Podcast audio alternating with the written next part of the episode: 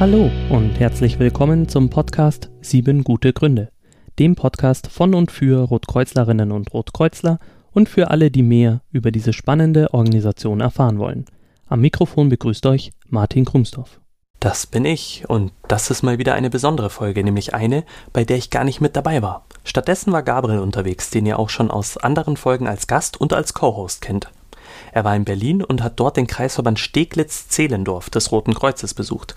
Tobias Hohmann baut dort gerade einen Anhänger zu einer mobilen Ausgabestelle für Verpflegungseinsätze und für die Winterhilfe aus weil die KollegInnen den Anhänger Henry genannt haben, den Ausbau auf Twitter begleitet und komplett ehrenamtlich gestemmt haben, wollten wir sie kennenlernen. Tobias und Gabriel sprechen über die Rotkreuz-Strukturen in Berlin, die Aufgaben in Steglitz-Zehlendorf, die dortige Zusammenarbeit zwischen Haupt und Ehrenamt und vor allem natürlich über das Anhängerprojekt.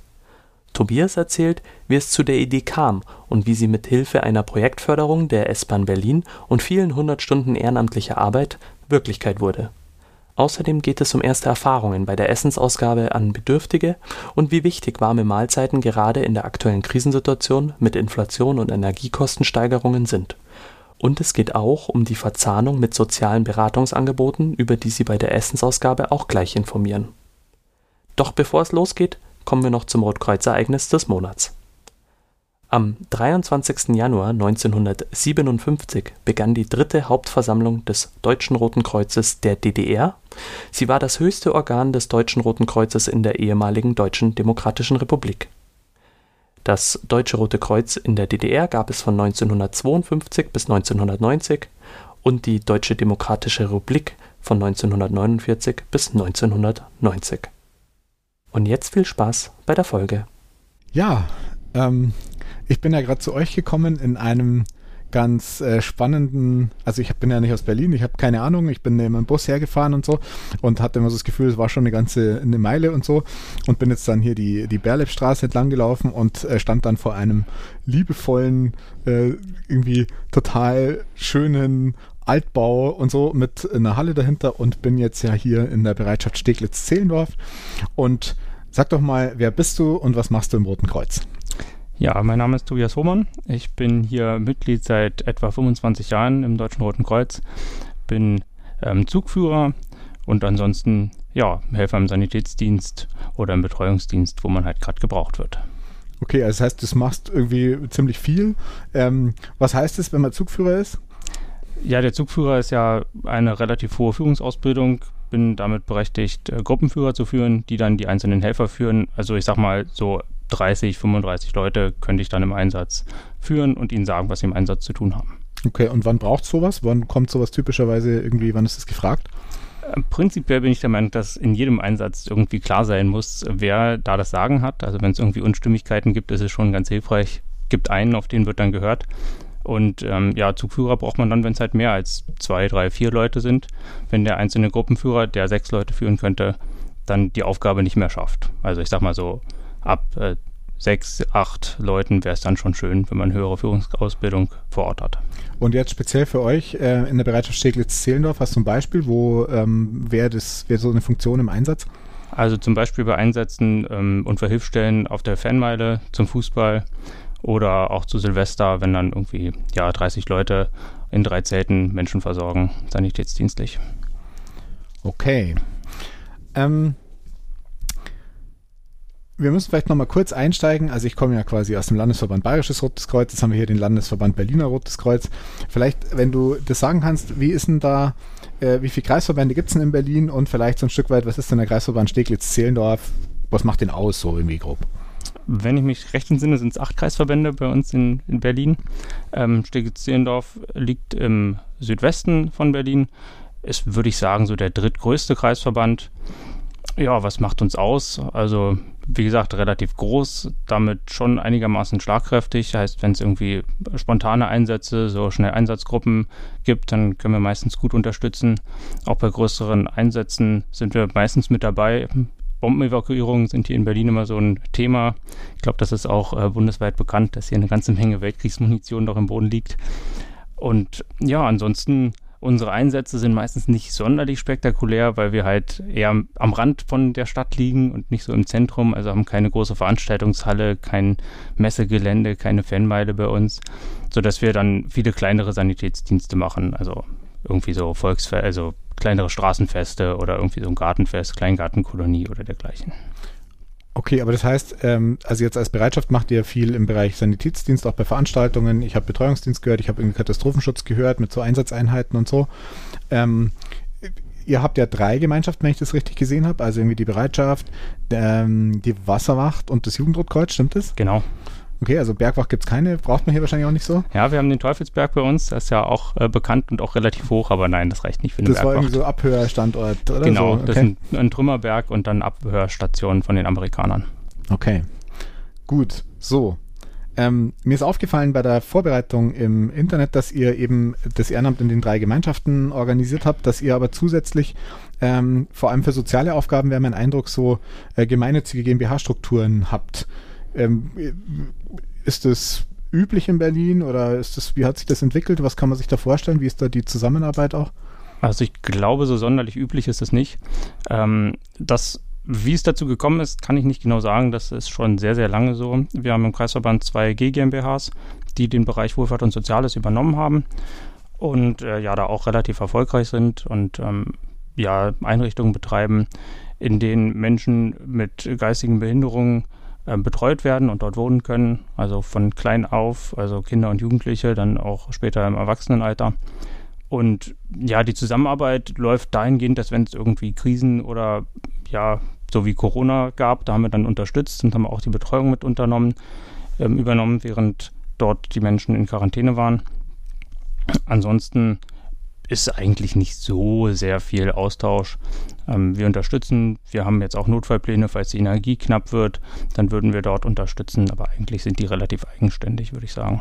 Und findet dann da auch, also weil du sagst, das, das sind so die Aufgaben, die sonst vielleicht eine Gemeinschaft Wohlfahrts- und Sozialarbeit machen würde, gibt es da dann ehrenamtliches Engagement in den GmbHs oder ist das eher unüblich? Ich glaube, das ist eher unüblich. Mhm. Also wir haben einzelne Mitglieder, die dann auch bei uns ehrenamtlich Mitglied sind, aber das ist ein, ein kleiner Bruchteil. Okay. Gut. Ähm, ich weiß nicht, ob du, ob du weißt, zufällig so eine grobe Größenordnung, wenn man den Kreisverband Steglitz-Zehlendorf anschaut, so, ob du Zahlen hast, so grob, wie viel Ehrenamtliche sind da unterwegs? Wie viele berufliche Mitarbeiter gibt es da? Also das ist ähm, nicht dein Spezialgebiet wahrscheinlich. Nee, so, also genau. zum Ehrenamt kann ich sagen, dass wir so ja, laut Liste 250 sind, über alle Gemeinschaften verteilt. Von denen, die wirklich dann aktiv sind, ist natürlich weniger. Ich glaube, das ist auch in jedem Kreisverband und in jeder Gemeinschaft so. Aber ich würde mal sagen, über alle, wenn man sie wirklich brauchen würde, dann kämen bestimmt 100 Leute hier an. Mhm. Über die drei Gemeinschaften? Über die drei Gemeinschaften, genau. Genau, okay. Ja, ähm, ich hatte gelesen, der Kreisverband Steglitz-Zehlendorf, irgendwo stand was von mehr als 145 Jahre schon. Also zum einen, ich habe verstanden, auch in unserem Vorgespräch, dass das ja irgendwie eine Art von Fusion auch mal war. Also es waren ursprünglich zwei ähm, Kreisverbände, jetzt ist einer. Und aber 145 Jahre heißt ja, das ist schon eine also wenn man die Gesamtgeschichte Rotes Kreuz anschaut, also jetzt kein spät, äh, wie soll ich sagen, kein spät begonnenes Engagement, sondern schon was, was relativ ähm, in der in der Anfangszeit auch der Rotkreuz- und Rothalbmond-Bewegung mit entstanden ist. Ja, das stimmt. Mhm. Okay. Spielt das für euch irgendeine Rolle, so die Historie im Alltag, oder kann man das nicht so also so lange zurück jetzt glaube ich nicht. Also wir haben ähm, eine Partnerbereitschaft, ähm, also die Zehlendorf die ehemalige Bereitschaft Zehlendorf hat eine Partnerbereitschaft, die ehemalige Bereitschaft Steglitz hat eine Partnerbereitschaft, sodass wir jetzt quasi zwei Partnerbereitschaften als Bereitschaft Steglitz-Zehlendorf haben. Da ist es schon relativ äh, wichtig, auch dass es die schon sehr, sehr lange gibt. Ähm, aber ansonsten so das die, die Historie des gesamten Kreisverbandes ist, glaube ich, nicht weiter relevant für die einzelnen Helfer, die jetzt hier aktiv sind. Okay. Du hast vorhin schon angefangen. Ähm, jetzt schauen wir mal auf die Bereitschaft Steglitz-Zehlendorf. Ähm, Im Internet hattet ihr geschrieben, dass es ungefähr 40 Menschen sind. Das wäre meine Interpretation, das sind wahrscheinlich eher die aktiveren. Also jetzt, die Liste ist wahrscheinlich ein bisschen größer. Ähm, genau. Du hast schon ein bisschen skizziert, was ihr so an Aufgaben macht, hast auch schon Beispiele genannt. Ähm, ich bin ein bisschen drüber gestolpert, weil du gesagt hast, dass jetzt hier keine große Veranstaltungshalle ist und so weiter und deswegen habt ihr eher, also mehr, aber kleinere Sanitätsdienste. Heißt, es gibt aber jetzt auch nicht irgendwie regelhaft irgendwie Zusammenarbeit von, weiß ich nicht, allen Berliner Kreisverbänden, wenn geplantes Ereignis XY stattfindet und die Ressourcen nicht reichen oder so. Doch, doch. also schon. das gibt schon. Das ist eigentlich bei allen Einsätzen üblich, weil die ja dann auch deutlich größer werden. Also ich weiß nicht, so zum Beispiel S25-Lauf, ist ein Lauf 25 Kilometer, startet und endet im, im Olympiastadion in Berlin. Und das schafft auch ein Kreisverband, der dafür zwar eigentlich zuständig wäre, nicht alleine, mhm. ähm, auch wenn es der größte ist. Da unterstützen wir dann, auch bei der Fanmeile unterstützen wir und wie gesagt bei den Bombenevakuierungen sowieso. Also das gibt schon den Austausch zwischen den einzelnen Gemeinschaften und den einzelnen Kreisverbänden. Jetzt, wenn man sowas wie eine Bombenevakuierung anschaut oder ein größeres Ereignis, wie ist denn so die, die Struktur in Berlin? Was, was ist in Sache der Hilfsorganisationen? Wo, welche Rolle hat da die Feuerwehr? Wie, wie geht da das Zusammenwirken? Ja, da habe ich das Gefühl, das ist jedes Mal ein bisschen anders. Ähm, also eigentlich ist wohl das Bezirksamt äh, zuständig, wenn diese Bombe dort gefunden würde und evakuiert werden muss. Ähm, dann ist es eigentlich Sache der Polizei, weil es ja Weltkriegsmunition und Munitionsentschärfung ist dann Aufgabe der Polizei. Und die ja, suchen sich dann Hilfe, wer kann denn jetzt was. Ähm, und die Feuerwehr in Berlin ist eh schon relativ ausgelastet. Ich glaube, das ist auch bundesweit bekannt, dass wir hier jeden zweiten Tag Ausnahmezustand Rettungsdienst haben. Das heißt, die sind nicht in der Lage, da jetzt auch noch hunderte Menschen aus ihren Wohnungen zu bringen.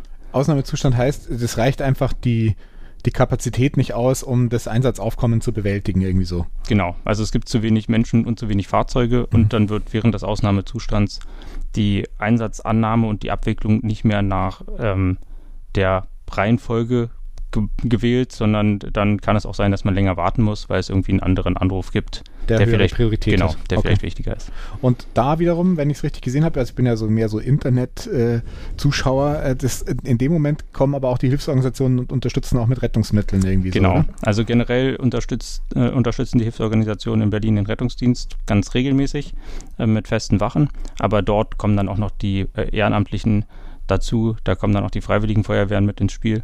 Und da kann es dann auch passieren, dass die Drehleiter zum ja, Notfall fährt und die Menschen erst versorgt, bis mhm. dann wieder ein Rettungswagen frei ist. Okay, und macht ihr sowas auch? Also so Ausnahmezustand, Rettungsdienst unterstützen? Haben wir mal gemacht. Jetzt ist leider unser Rettungswagen nicht mehr einsatzbereit. Ah, okay. Also das heißt, das Equipment ähm, passt da nicht mehr. Genau. Dazu. Also okay. wir haben die Leute, wir haben auch die Idee, wieder einen Rettungswagen zu kaufen. Aber im Moment gibt es keine Angebote. Mhm. Ja, ist wahrscheinlich auch eine Kostenfrage irgendwie. Genau. Äh, genau. Das hat auch mit der Ukraine zu tun, dass solche Fahrzeuge im Moment ja das Doppelte kosten wie vor einem Jahr. Weil die da auch dahin ähm, genau. gespendet werden wahrscheinlich und genau. äh, deswegen dann entsprechender Markt da ja. ist. Aha. Und dort auch deutlich dringender gebraucht werden. Absolut, ich. genau. Okay. Gut. Ähm, ich bin ja hier, auch äh, weil ich euch irgendwie äh, äh, wahrgenommen hatte in diesem Internet und zwar mit einem Projekt. Ähm, was ich ganz interessant fand, das nennt sich mobiler Ausgabeanhänger Henry. Und mich hat natürlich ähm, so diese Idee über äh, irgendwie interessiert und natürlich, dass der Henry heißt. Also das hat mich gleich angesprochen. Ähm, vielleicht kannst du sagen, weil du glaube ich bist ja irgendwie der der der so Mitideengeber. Äh, äh, genau, der Initiator, irgendwie der Projektleiter, wie auch immer, ähm, von dem Thema. Worum geht es denn da eigentlich und was war so die Idee und was ist das Ziel von dem Ding?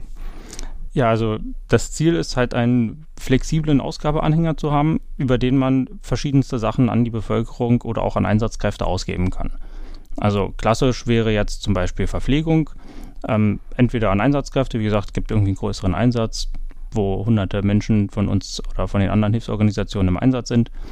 Und dann wird in einer Feldküche gekocht.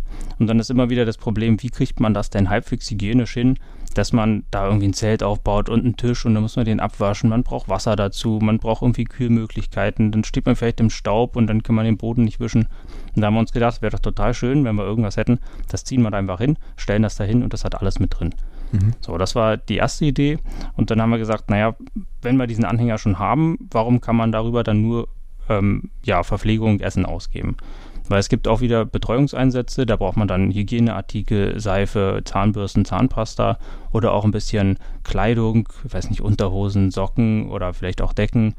Und warum kann man das nicht so gestalten, dass man das alles ganz flexibel ausgeben kann, dass man je nach Szenario die einzelnen Sachen in diesen Anhänger innerhalb von wenigen Minuten einladen kann. Das ist auch so eine Sache. Wir haben das ja alles vorrätig, aber das ist alles auf irgendwelchen Europaletten, das muss auf den LKW und dann kann wieder nicht jeder LKW fahren und dann, naja, und dann haben wir uns überlegt, kleine Kisten, die dort schnell einzulagern sind, die ansonsten im Regal stehen mit den ganzen Sachen, dort auch weniger Platz wegnehmen. und dann fahren wir da zu den Einsatzorten. Du hattest so die Idee und ich habe verstanden, ihr hattet ja den Anhänger grundsätzlich rumstehen. Der hatte jetzt wahrscheinlich, was hat der für eine Funktion gehabt? Ich glaube, da war früher mal eine Werkstatt drin. Okay. Also so Werkbank, aber das, also richtig genutzt wurde der auch schon die letzten mindestens fünf Jahre nicht weiter. Okay, dann hast du dir gedacht, wäre Win-Win-Situation, haben wir das Ding rumstehen, wir haben eigentlich das Bedürfnis, könnten wir mal umbauen. Und ich habe verstanden, also er wird ja nicht, da wird nicht drin gekocht, sondern da geht es im Wesentlichen darum, eben was auszugeben, sei es jetzt Verpflegung oder andere Dinge. Genau. genau. Also wir haben hier bei uns eine Küche, ansonsten auf dem Feld gibt es ja dann die bekannten Feldküchen und die sind eigentlich dafür gemacht zu kochen. Also es sollte von vornherein kein Imbissanhänger werden, wo irgendwie Fritteuse und Grill drin ist. Das macht alles nur Dreck und ist total aufwendig und noch viel teurer. Deswegen es soll ein Ausgabeanhänger sein, wenn hier in der Küche gekocht wird oder auch wenn man Sandwiches oder Brötchen oder irgendwie sowas schmiert, Getränke kalt stellt, die sollen darüber ausgegeben werden und das in halbwegs hygienischer Variante. So, und jetzt hat, dein Plan war ja zu sagen, okay, äh, das Ding steht rum, aber es gab ja so ein quasi so ein ja, so ein Anlass, weil das kostet ja auch wieder Geld und so. Und dann gab es ja aber eine Möglichkeit, da jemanden zur Unterstützung zu finden. Was kannst du da erzählen? Genau, wir haben auch wieder in diesem Internet äh, gefunden ähm, einen Aufruf, dass man sich mit seinen Projektideen bewerben kann. Hier bei der S-Bahn in Berlin. Die wollen gemeinnützige Dinge, ähm, Projekte fördern, die ökologisch sind, die nachhaltig sind und die verschiedenen Menschen zugutekommen. Und so saßen wir hier ähm, im Frühling an unserer Feuerschale und haben überlegt, was könnte denn dort reinpassen, wie können wir das formulieren und sind dann recht schnell auf die Idee gekommen, naja, dann bewerben wir uns doch einfach mit der Idee, diesen Anhänger umzubauen. Und ja, gesagt, getan, haben wir einen Antrag geschrieben, zu dritt, noch mit ähm, dem Simon und der Gina und haben uns beworben. Und es dauerte gar nicht lange und dann hatten wir die Zusage, dass wir Geld für diesen Anhängerumbau bekommen. Das heißt, jetzt in dem Fall die S-Bahn Berlin fördert eben so äh, Projekte. Ihr habt euch da beworben, habt euch die Förderrichtlinie angeschaut, habt gedacht, ja, das könnte irgendwie passen. Hatte auch einen regionalen Bezug irgendwie, oder? Nicht? Ich glaube nicht unbedingt, okay. Okay. aber da werden jede Menge Projekte. Ich glaube, mit uns wurde noch irgendwie eine Volleyballmannschaft, die irgendwie Integration äh, fördern will ähm, dann auch von der S-Bahn gefördert. Ich glaube, das machen die jedes Jahr, geben insgesamt 20.000 Euro dafür mhm. aus und wir haben halt einen Teil davon abbekommen. Okay, also das heißt, dann hattet ihr Geld. Darfst du einfach so einen Antrag stellen oder musst du da wen fragen oder wie geht sowas? Ähm, ich glaube, dass ich zu der Zeit Glück hatte, dass ich Bereitschaftsleiter war und dann mit dem Geschäftsführer gesprochen habe. Der fand die Idee auch ganz gut. Und prinzipiell hat man ja nicht viel zu verlieren. Mhm. Also es hat ein bisschen Arbeit gemacht, klar, größtenteils im Ehrenamt. Dann haben wir das auch noch der Geschäftsstelle und dem Geschäftsführer gezeigt. Die haben das auch nochmal gegengelesen. Und ja, wie gesagt, das ist ja relativ geringes Risiko. Entweder man bekommt diesen für diese Förderung oder halt nicht. Genau, es wäre nichts verloren gegangen, aber dann wäre halt der Anhänger weiter rumgestanden so. Genau. Okay. Ähm, wir haben uns den ja vorhin gerade angeschaut in der Halle und sind jetzt äh, freundlicherweise umgezogen in ein etwas wärmeres und angenehmeres Umfeld, in euer Stübel quasi. Ähm, und das ist ja ein, ja, schon ein ganz ordentlicher Anhänger, also irgendwie so zwei Achsen und so. Und äh, ihr habt ja im Prinzip auf der einen Seite so, wie man das kennt, aus so Großküchen so Möbel drin, wo auch Kühlschränke noch drin sind in dem Format. Und auf der rechten Seite wäre eben alles das, also einmal eine Ausgabetheke und dann das, was ich für diese Kisten, die du schon erwähnt hast, brauche. Und die können ja flexibel alles möglich sein, was da halt so anfällt. Ähm, und dann gibt es eben so eine, ähm, also man kann von hinten reingehen in den Anhänger, aber es gibt an der Seite quasi so eine Ausgabeklappe, die habt ihr nachträglich da reingebaut, meine ich. Ähm, so, und dann gibt es noch einen ganzen möglichen äh, hier Elektro, wahrscheinlich der Boden und so weiter. Kannst du mal sagen, äh, was habt ihr denn da alles dran gemacht? Und muss man ja sagen, das ist ja nicht so, dass ihr gesagt habt, ja, hier Projektförderung, alles klar, wo gibt es eine Firma, die das schön macht, wann können wir abholen, sondern ihr habt ja das im Prinzip, oder ihr seid noch dabei, das in Eigenleistung auszubauen. Sag mal, was da so passiert ist. Ja, also die Idee mit der Firma, die hatten wir auch aber da hätte die Förderung wahrscheinlich dreimal so hoch ausfallen müssen. Ähm, aber es war schon von vornherein geplant, dass wir das auch selber machen. Also der Ursprungszustand ist ein Anhänger, der ist innen mit Holz verkleidet worden und ähm, stand darum. So, Holz funktioniert nicht wegen Abwischen und Desinfizieren. Deswegen haben wir uns überlegt, was ist eine preiswerte Möglichkeit, den jetzt irgendwie abwischbar zu gestalten. Haben auf dem Boden und an den Wänden dann PVC-Boden eingelegt, angeklebt und äh, vorher haben wir die Klappe eingebaut, wie du ja schon gesagt hast, auch in Eigenregie. Die kommt, äh, ich glaube, aus Baden-Württemberg. Da gibt es einen Hersteller, der diese Klappen als Bausatz verkauft. Und äh, ja, dann, das war wirklich ein sehr spannendes Gefühl, mit der Flex und der Stichsäge ein Loch in diesen Anhänger zu bohren. So, in der Hoffnung, naja, das kriegen wir hoffentlich irgendwann mal wieder zu. Und dicht. Und dicht. Und hoffentlich passt die Klappe auch und ist nicht zu klein bestellt, weil dann hätte das Budget auch wieder nicht gereicht. Ja, das war sehr spannend. Dann haben wir noch einen ähm, Rahmen aus Aluminiumprofilen eingezogen, dass das Ganze wieder ein bisschen stabiler wird, weil wir natürlich auch tragende Teile da zersägt haben. Und ja, die Decke haben wir mit ähm, Holzplatten die auch ein bisschen wasserabweisend sind, verkleidet. Wie du sagst, jede Menge Stromkabel verlegt. Das war auch ein relativ großer planungstechnischer Aufwand, sich zu überlegen, wo soll dann welche Lampe und welcher Schalter sein, weil die Kabel sind jetzt größtenteils in der Wandverkleidung, somit nicht mehr zu sehen.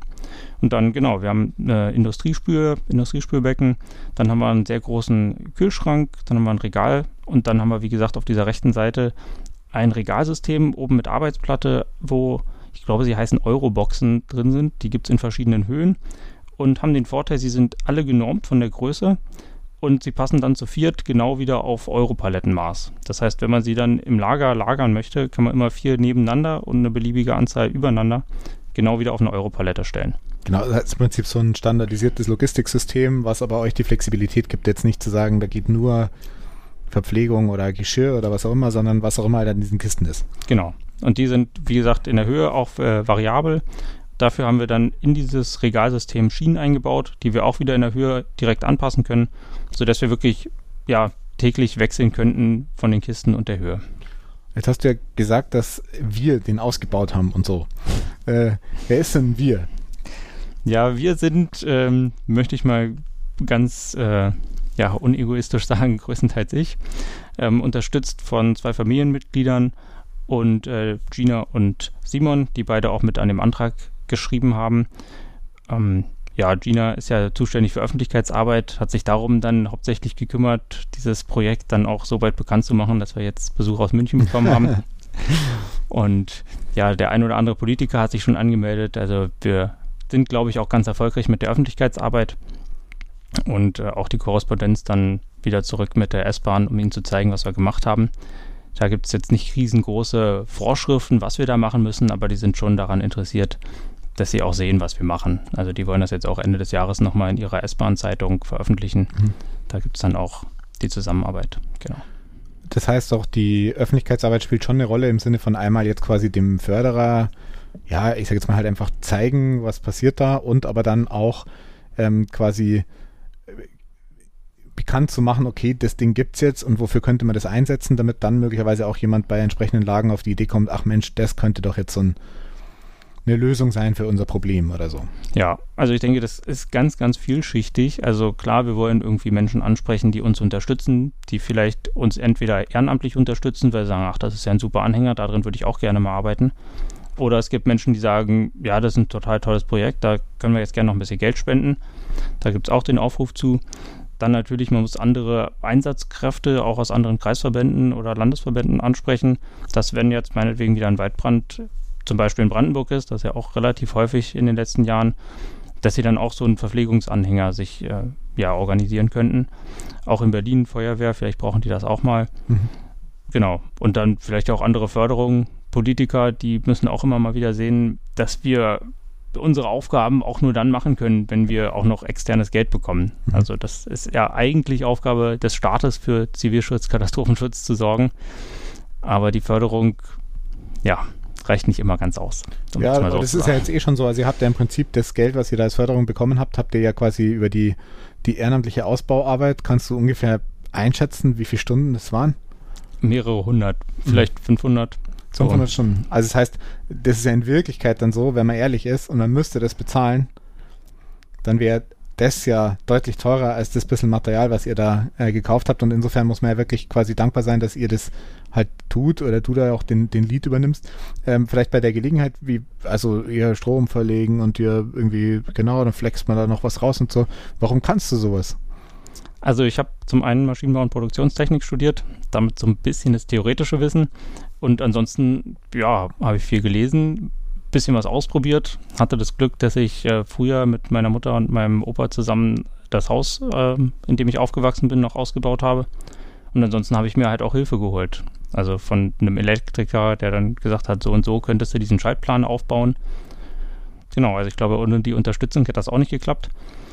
Und ja, vermutlich wäre irgendwie der gelernte Handwerker da noch schneller oder es wäre vielleicht auch ein bisschen besser geworden. Aber wir haben viel gelernt und ich denke, das Ergebnis ja, kann sich schon sehen lassen. Okay, aber das heißt, du hast quasi ein Talent, was du eher beruflich auch mitbringst, mit halt ein Stück Erfahrung und ähm, dann aneignen, aber es ist jetzt nicht nur YouTube-Tutorial, wie könnte ich sowas machen, zack, mache ich es nach, ähm, sondern es ist schon fundierter so. Ja, also ich glaube, eine Mischung. Vielleicht so 60, 70 Prozent, die ich schon mitbringe. Aber klar, manche Aufgaben, die habe ich auch noch nie gemacht. So. Kannst du sagen, gab es so ein, irgendwas, wo du sagst, da wärst du fast dran verzweifelt oder das war irgendwie das Aufwendigste, obwohl man das gar nicht sieht? Oder gibt es irgendwas, wo du sagst, ich, ich keine Ahnung, ich, ich äh, würde es am liebsten rausreißen oder wenn ich das das nächste Mal mache, mache ich es anders. Gibt es da irgendeinen so Painpoint? Mm, also eine Sache, die man sicherlich nicht so sieht, ist dieser Einbau dieser Klappe weil da sind ganz viele Schichten von Stahl- und Aluminiumblechen aufeinander, die wir dann noch verklebt haben mit verschiedenen Schrauben und die dann in irgendein Gewinde reingepasst haben oder halt auch erstmal nicht. Und den Rahmen dafür, also das haben wir auch, ich weiß nicht, sieben, acht Mal wieder auseinandergenommen, um dann wieder irgendein Loch nachzuschrauben und dann ist wieder was runtergefallen und dann haben wir an einem langen Seil ein Magnet befestigt, um die Schraube da wieder rauszubekommen. Also ich will es auf keinen Fall wieder rausreißen, aber es war wirklich viel aufwendiger, als man denkt. Okay, aber das ist deswegen, weil da einfach, einfach irgendwie Kräfte wirken, die jetzt nicht irgendwie trivial sind, also im Sinne von Mai wird schon halten, sondern da muss man sich schon kümmern, dass das irgendwie ordentlich ähm, verarbeitet ist. Ja, zum einen das und zum anderen war das halt ein bestehender Anhänger. So, und der hatte halt einen Aufbau und da musste jetzt diese Klappe reinpassen. Mhm. Und ja, wenn ich den Anhänger für die Klappe gebaut hätte, hätte ich ihn wahrscheinlich anders gebaut. Aber nun war er halt so mal da. Und dann ja. wird es halt aufwendiger. Ja. Ähm, kommst du hin mit dem Geld oder ist es eigentlich problematisch? Ja, das ist so eine Sache. Also wir haben ja den Antrag uns überlegt, das war im Winter, Frühling diesen Jahres, da war die Inflation noch so im Bereich von, weiß ich nicht, 2, 3 Prozent. Jetzt sind wir ja bei über 10 Prozent. Das hat schon Auswirkungen. Also wir mussten schon sparen an der einen oder anderen Stelle. Wir haben, denke ich, alle Grundfunktionen, die wir haben wollten, die haben wir in dem Anhänger verbauen können. Aber klar, also ich glaube, jeder, der so eine Idee hat, der hat auch noch Erweiterungsmöglichkeiten. Hm. Also wir könnten da noch einen Geschirrspüler einbauen, wir könnten noch Beleuchtung außen drum bauen. Wir sind noch am Überlegen, eine Heizung einzubauen. Also es wäre noch Bedarf, mehrere hundert, vielleicht auch tausend Euro noch weiter zu verbauen, aber ich denke, wir haben alle Grundfunktionen und sind eigentlich sehr zufrieden damit. Genau, können wir uns ja gleich anschauen, welchen Stand jetzt quasi der Ausbau hat. Aber das heißt aber auch, so wie du es vorhin gesagt hast, also über die Öffentlichkeitsarbeit wollt ihr ja auch potenziell Menschen ansprechen, die ähm, da vielleicht auch gern noch was spenden wollen für das Projekt. Das heißt, die wären grundsätzlich noch willkommen. Also ihr würdet die jetzt nicht wegschicken. Ja, natürlich. Also okay. Spenden sind immer gern gesehen, einmal für den Ausbau des Anhängers und dann aber auch für den Betrieb. Also im Moment geben wir damit schon Suppe aus an bedürftige Menschen und auch die Suppe muss ja irgendwie finanziert werden. Mhm. Das schauen wir uns gleich an. Aber das heißt, der ist irgendwie, also richtig fertig wird er vielleicht ähm, auch nie oder so, aber der wäre grundsätzlich einsatzbereit. Genau, einsatzbereit ist er. Der ist jetzt seit zwei Wochen schon auf der Straße, hatte schon die ersten drei Termine, wo insgesamt, ich würde mal sagen, so 180 Menschen mit heißer Suppe und heißen Getränken versorgt wurden. Aber ja, es gibt, denke ich, noch so zehn kleine, mittelgroße Punkte, die man noch machen sollte, bis ich dann erstmal sagen würde, so, jetzt ist er fertig. Das denke ich, schaffen wir bis Ende des Jahres. Das sind so Kleinigkeiten. Also es fehlt noch ein Mülleimer, es fehlen noch irgendwelche Haken für die Jacken der Einsatzkräfte. Aber es ist jetzt irgendwie nichts, was jetzt dahindert, schon mal äh, rauszufahren. Genau, so. genau. Ähm, du hast schon gesagt, ihr gebt jetzt da Essen aus. Ich habe verstanden, du hast ja vorhin eher von so Einsätzen gesprochen, aber das ist ähm, was, was ihr ja macht, eher für ähm, irgendwie sozial Bedürftige, Obdachlose. Was ist da die Zielgruppe? Genau, also im Moment, um quasi zu starten, um auch zu, äh, zu sehen, wie dieser Anhänger funktioniert, was so die einzelnen Punkte sind, die man noch verbessern kann, sind wir an einzelne Kirchengemeinden hier herangetreten die mit Leib und Seele, das ist so ein Ableger von der Tafel, der ist ja wahrscheinlich deutschlandweit bekannt, ähm, die verteilen dort Lebensmittelspenden und äh, diese Menschen, die wollten wir erreichen, weil sie ja nachweislich bedürftig sind, auch wenn wir da prinzipiell keinen Unterschied machen. Also wer da zu uns kommt, der kriegt eine Suppe. Aber dort wussten wir, dass immer zu einer bestimmten Uhrzeit an einem bestimmten Tag eine bestimmte Anzahl Menschen da sind. Und das war uns relativ wichtig, damit wir auch die richtige Anzahl an Suppen kochen. Mhm. Weil es bringt ja auch nichts, wenn wir jetzt 100 Portionen kochen und da kommen nur 20 und was machen wir mit den letzten 80? So, und da hatten wir jetzt die Planung, da kommen immer 90 Leute, wir haben 80 Portionen Suppe gekocht und ein paar wollten nicht, sodass wir wirklich bei zwei Terminen wirklich auf die Suppe genau alles losgeworden sind. Bei einem Termin konnten wir selber noch mitessen, war jetzt auch nicht so schlimm, also wir haben nichts weggeschmissen. Ähm, prinzipiell wollen wir uns dann auch noch an öffentliche Plätze stellen, um dort auch dann ja bedürftige Menschen anzutreffen. Hier bei uns, ich will nicht sagen sozialer Brennpunkt, aber es ist schon eine Gegend, wo wir denken, dass wir Menschen treffen, die auch ja, sich über eine warme Suppe freuen, weil sie nicht jeden Tag eine warme Mahlzeit essen. Und ja, da ist dann beides. Da kann man die Menschen, die ein bisschen mehr Geld haben, die kann man vielleicht für den Anhänger begeistern und vielleicht sagen, dass die mal ein, zwei Euro spenden. Und die Menschen, die halt kein Geld haben, die kriegen dann von uns die Suppe. Und die kriegen auch Informationen über die Angebote, die unsere GmbHs machen. Also die Angebote im sozialen Bereich. Wenn jetzt Menschen irgendwie nicht weiter wissen, dann können sie sich an unsere GmbHs wenden. Okay, das heißt, ihr macht tatsächlich auch aufmerksam auf Leistungen des Kreisverbandes, die halt in anderen Bereichen äh, angeboten werden und die aber für die Zielgruppe potenziell interessant sein können und verbindet es eben damit zu sagen, okay, da gibt es jetzt eine warme Mahlzeit und das wäre quasi der Unterschied auch zu der Tafel oder zu Leib und Seele, weil da eben Lebensmittel im Sinne von selber kochen und da wäre es eine warme Mahlzeit. Ähm, spielt es eine Rolle, dass halt jetzt auch Energie teurer geworden ist und so weiter, dass es vielleicht noch mehr ein Problem ist, zu sagen, ja, Mai, dann sollen sie es halt selber herstellen? Ja, also ich denke eindeutig. Ähm, das hat ja auch wieder mehrere Aspekte. Also die Tafel bekommt immer weniger Spenden, weil ja, es gibt weniger, die Lebensmittelgeschäfte versuchen, die noch zu selber zu verkaufen, halt zu einem reduzierten Preis. Und die Menschen werden immer mehr, die bedürftig sind. Und klar, jetzt Energiekrise, Menschen haben nicht mal mehr Geld zum Heizen. Da ist natürlich auch dann Kochen immer schwieriger.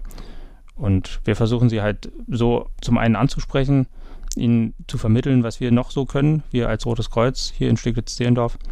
Und dann auf unsere Angebote, zum Beispiel Ämterlotsen, also wenn irgendwie Probleme mit den Ämtern, den ganzen Formularen und Anträgen sind, oder auch wenn irgendwie eine Mieterhöhung oder eine Nebenkostennachzahlung ist, dann haben wir Rechtsberatung, wo man für sehr, sehr wenig Geld, also zwischen 5 und 20 Euro kostet die erste Beratung, sich dann ja, rechtlichen Rat holen kann, ob das überhaupt gerechtfertigt ist. Mhm. Das heißt, das können alles so Dinge sein, die die Menschen beschäftigen und die sie dann da wo sie vielleicht so den Hinweis bekommen, hey, hast du es da mal probiert so. Genau. Und auch wenn wir vielleicht nicht direkt selber helfen können, sind dann da Menschen als Ansprechpartner, die dann auch weiter vermitteln können. Mhm.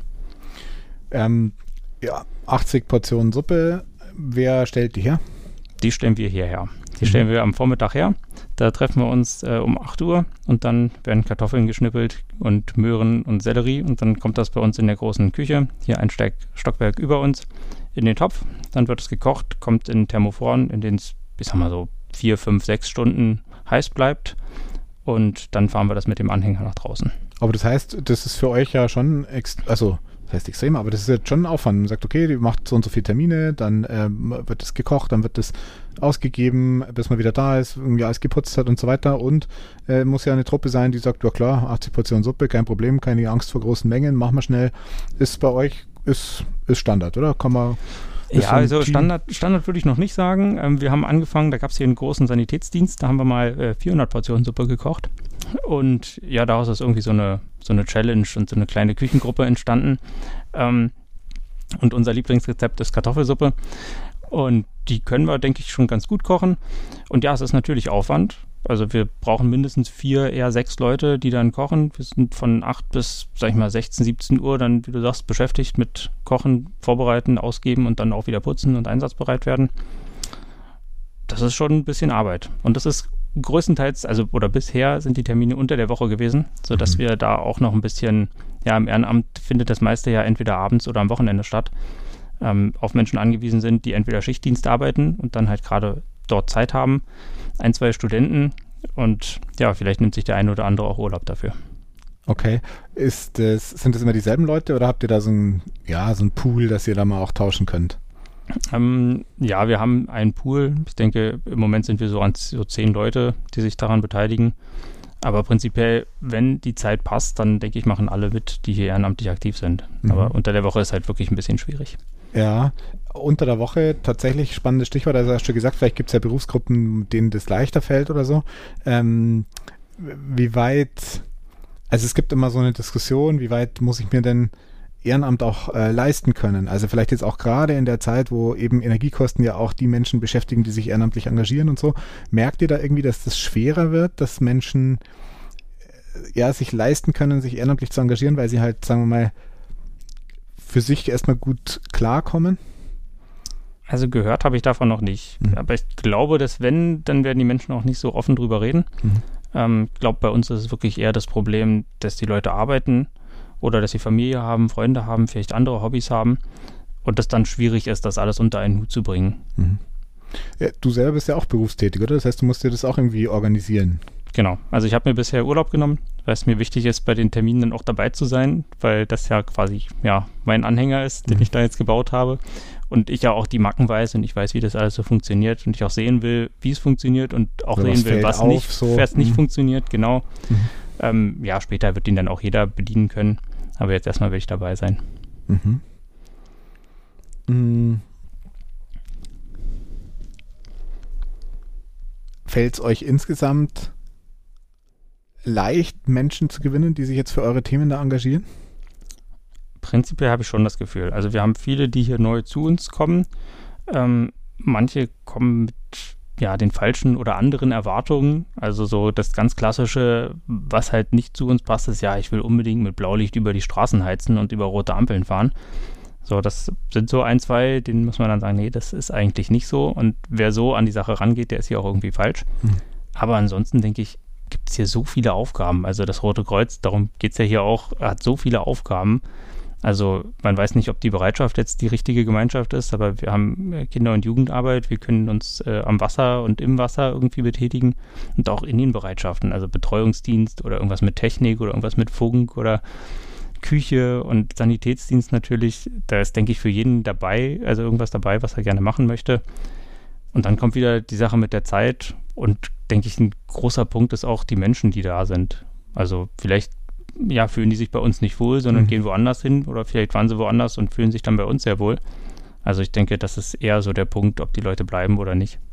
Ja, ist vielleicht insgesamt, jetzt weiß ich nicht, wie Berlin da so die Struktur ist, dass viel berufliche Mobilität oder Leute kommen zum Studium her, sind dann wieder weg und so. Erlebt ihr das? Das ist ganz viel. Ja, also wir haben viele Studenten, die hier auch äh, Medizin studieren, die sich dann ganz klassisch ja beim Roten Kreuz engagieren. Und ja, wenn das Studium vorbei ist, dann sind auch viele wieder weg. Mhm. Aber das ja, würde ich ihnen auch nicht übel nehmen. Also ich meine, wenn sie dann woanders einen Job finden, dann gehen sie halt woanders hin. Genau, der Vorteil könnte ja sein, gerade jetzt vielleicht beim Roten Kreuz, das ja, würde ich sagen, schon sehr breit auch ähm, verteilt ist in Deutschland, dass egal wo man hingeht, hat man im Prinzip ja die Chance, irgendwo anzudocken, einfach zu sagen, ja, hier schaue ich mir mal an und ich kenne das schon aus einem anderen Kontext und klar sind das neue Leute, aber so die, die Themen und so sind ja irgendwie auch ja. ähnlich. Ja. So. Also da haben wir auch viele, auch aus Bayern mehrere, die dann zum Studieren nach Berlin gekommen sind. Und ja, die dann in den Semesterferien, das ist halt auch so eine Sache, die sind dann in den Semesterferien wieder in der Heimat mhm. und sind quasi nur während der Studienzeit dann hier. Aber es gibt auch welche, die aus Berlin zum Studieren woanders hingefahren sind, die sind dann in den, in den Semesterferien Ferien, in Berlin. Ja. Mhm. Okay. Ähm, Gibt es rund um den Anhänger noch was, wo du sagst, das wäre noch wichtig, dass das als Botschaft mit rüberkommt? Irgendwas, was euch besonders wichtig ist oder ähm, irgendeine Funktion, die ihr vorgesehen habt oder ähm, vielleicht auch eine Erfahrung, die ihr schon gemacht habt oder irgendwas? Also ich glaube, wichtig wäre, dass das jetzt bekannt wird und dass der dann bei uns möglichst wenig in der Garage steht. Mhm. Also ich glaube, das ist bei vielen Fahrzeugen in, in, ganz Deutschland so, die für den Katastrophenschutz vorgehalten werden. Die stehen größtenteils rum. Und ich würde mich schon freuen, wenn der an vielen Stellen eingesetzt wird. Ähm, vielleicht kann der auch bei irgendwelchen Veranstaltungen eingesetzt werden, wo dann ja darüber die Essensausgabe funktioniert. Also kann ja auch eine größere Party sein. Oder vielleicht hat auch das Bezirksamt, Sozialstadtrat, vielleicht haben die ja andere Aufgaben oder in der Flüchtlingsbetreuung. Da kann man sicherlich auch so einen Anhänger benutzen. Mhm. Da würde ich mich freuen, wenn die auf uns zukommen und fragen, ob sie den nutzen dürfen. Okay. Hast du eine Vorstellung, wie viel Anlässe im Jahr könnte es da geben? Also klar, das kommt natürlich darauf an, was man sich da so ausdenkt, aber so jetzt aus eurem, wo ihr angefangen habt, hey, das wäre doch praktisch, sind das, keine Ahnung, sind das 10 im Jahr oder sind das 100 im Jahr? Was ist da, gibt es da irgendeine Vorstellung? Also ich glaube, wenn nur wir als Kreisverband das machen, sind es wahrscheinlich eher so drei bis fünf. Mhm. Wenn man das in ganz Berlin macht, sind es wahrscheinlich eher so 10 bis 20. Mhm. Und ich denke auch, dass Brandenburg da schon Bedarf hat. Also es hat hier bis an die Autobahn ran äh, mhm.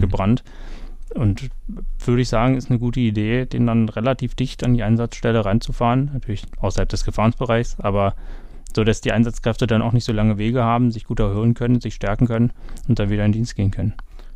Was mir noch eingefallen ist, der Anhänger, ich habe ja gesagt, der ist schon stattlich und ihr habt da ja ordentlich Zeug auch verbaut.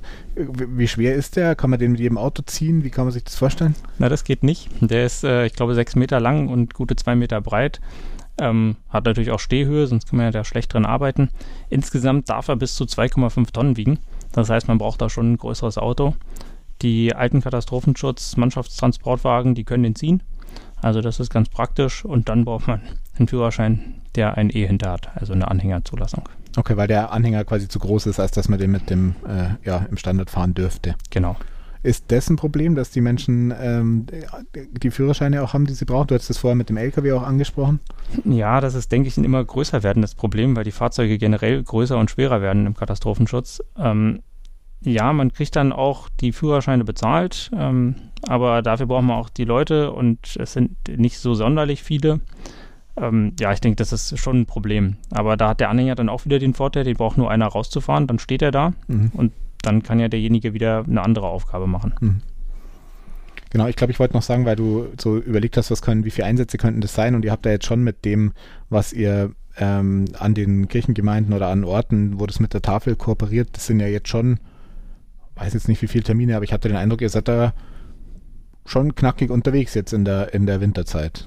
Genau, also wir haben jetzt angefangen mit fünf Terminen bei, der, bei den Tafeln oder Leib und Seele, da legen die Wert drauf. Mhm. Und dann machen wir sechs Termine bis Ende des Jahres an öffentlichen Orten. Also ja, das wären dann diesen Winter schon ein paar mhm. mehr. Aber so, ja, andere Sanitätsdienste oder Betreuungsdienste, denke ich mal, ist eher eine geringere Anzahl. Mhm.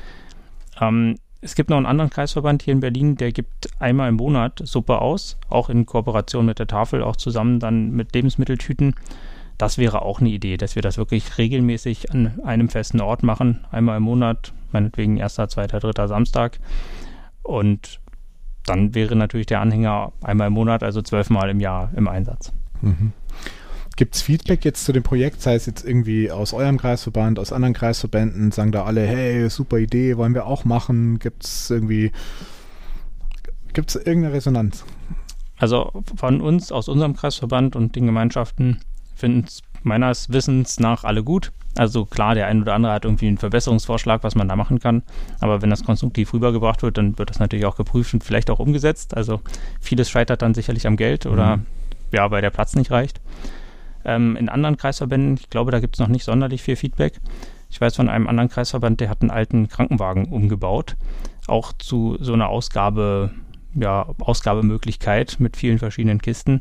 Mit dem werden wir dann nochmal in Kontakt treten. Aber ja, das ist einer der nächsten Punkte in der Öffentlichkeitsarbeit, dass wir den Anhänger auch bekannt machen. Mhm. Also nicht nur in der Presse, sondern auch bei den anderen Hilfsorganisationen oder bei der Feuerwehr oder Polizei.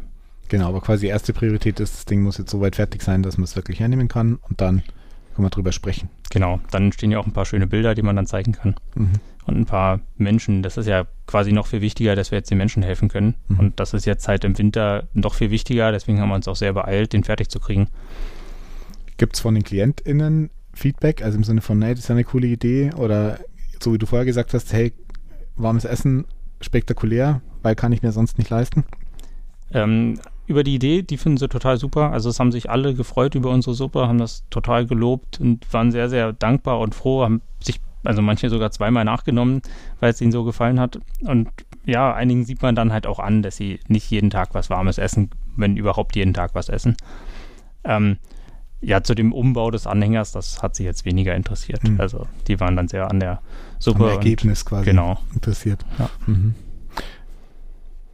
Wie ist das für dich in der Situation mit den Menschen, die da profitieren jetzt davon? Ist das was, wo du sagst, das bestätigt dich jetzt? Ja, cool, genau dafür habe ich mir das gedacht. Oder ist das auch was, was einem, was einem nahe geht? Also ja, das ist ja prinzipiell genau die Aufgabe vom Roten Kreuz, also den Menschen in Not zu helfen. Und die Menschen, die da sind, die sind in Not, die haben wenig Geld, die haben so wenig Geld, dass sie sich die Lebensmittel nicht leisten können. Die können nicht in den Laden gehen und auch nicht zum Discounter gehen, sich die ähm, Lebensmittel kaufen, sondern die sind darauf angewiesen, die Sachen, die andere Menschen nicht mehr kaufen wollen, die dann zu verarbeiten und zu essen. Und ja, also sehr viel größere Not, ja, sollte es hier eigentlich nicht geben in Deutschland. Und klar, das ist dann die Aufgabe und ja, das berührt einen dann schon, denen helfen zu können, auch wenn es ja jetzt nicht sonderlich viel ist. Also ich meine, mhm. eine warme Suppe, das ist jetzt nicht riesig, aber die Menschen sind sehr dankbar, die freuen sich da sehr drüber. Und ja, das gibt einem dann zurück für die 500 Stunden Mhm. Arbeit. Ja, und es ist halt auch jetzt der Beitrag, den ihr jetzt hier leisten könnt. So. Ähm, Genau. mhm. Ja, also so die klassischen Sanitätsdienste, ja, die sind auch ganz schön. So, die freuen einen dann selber, wenn man sich ein Konzert quasi kostenlos hinter der Bühne anhören darf. Aber wer zum Roten Kreuz geht, der sollte eigentlich diese Aufgabe jetzt den Menschen, die wirklich notleidend sind, denen sollte geholfen werden. Und auch wenn es nicht schön ist, da drei Stunden in der Kälte zu stehen und die Suppe auszugeben, die Menschen, die da warten auf ihre Lebensmittelspenden, die warten da auch drei Stunden. Und Mhm. denen ist sicherlich auch kalt. Ja, Die haben vielleicht danach keine warme Wohnung, wo sie dann sich wieder aufwärmen können. zurückziehen können. Ja. Okay. Hast du noch was auf dem Herzen? Vielen Dank. Vielen Dank für die Möglichkeit, über das Projekt zu reden und das dann ja bis nach Bayern bekannt zu machen. Ja, das ist ja der Vorteil vielleicht äh, von, von diesem Internet und diesem Podcast. Das hängt, hängt ja nicht an der Region, aber andersrum danke, dass ihr euch die Mühe macht und dass du das so äh, ja selber auch persönlich extrem pushst und ähm, dass wir die Möglichkeit hatten, darüber zu sprechen. Vielen Dank, äh, Tobias, und ich wünsche dir ja eine gute Adventszeit mit dem Henry und möglichst vielen zufriedenen KlientInnen. Vielen Dank. Danke dir. So, und das war's schon wieder. Informationen und weiterführende Links zu dieser Folge, aber auch zum gesamten Podcast und den bisherigen GästInnen findet ihr auf der Webseite unter siebengutegründe.de. Das könnt ihr mit der Zahl am Anfang schreiben oder mit dem Wort siebengutegründe.de. Ansonsten freue ich mich immer über eure Ideen, Beiträge, Kommentare und Kritik zu diesem Podcast. Die sind immer herzlich willkommen. Also ran an die Tasten. Mails gehen an siebengutegründe@insohr.de oder ich bin bei Twitter, Instagram und TikTok unter @martinnobli zu erreichen. Bis zum nächsten Mal. Eine Produktion von Ins Ohr.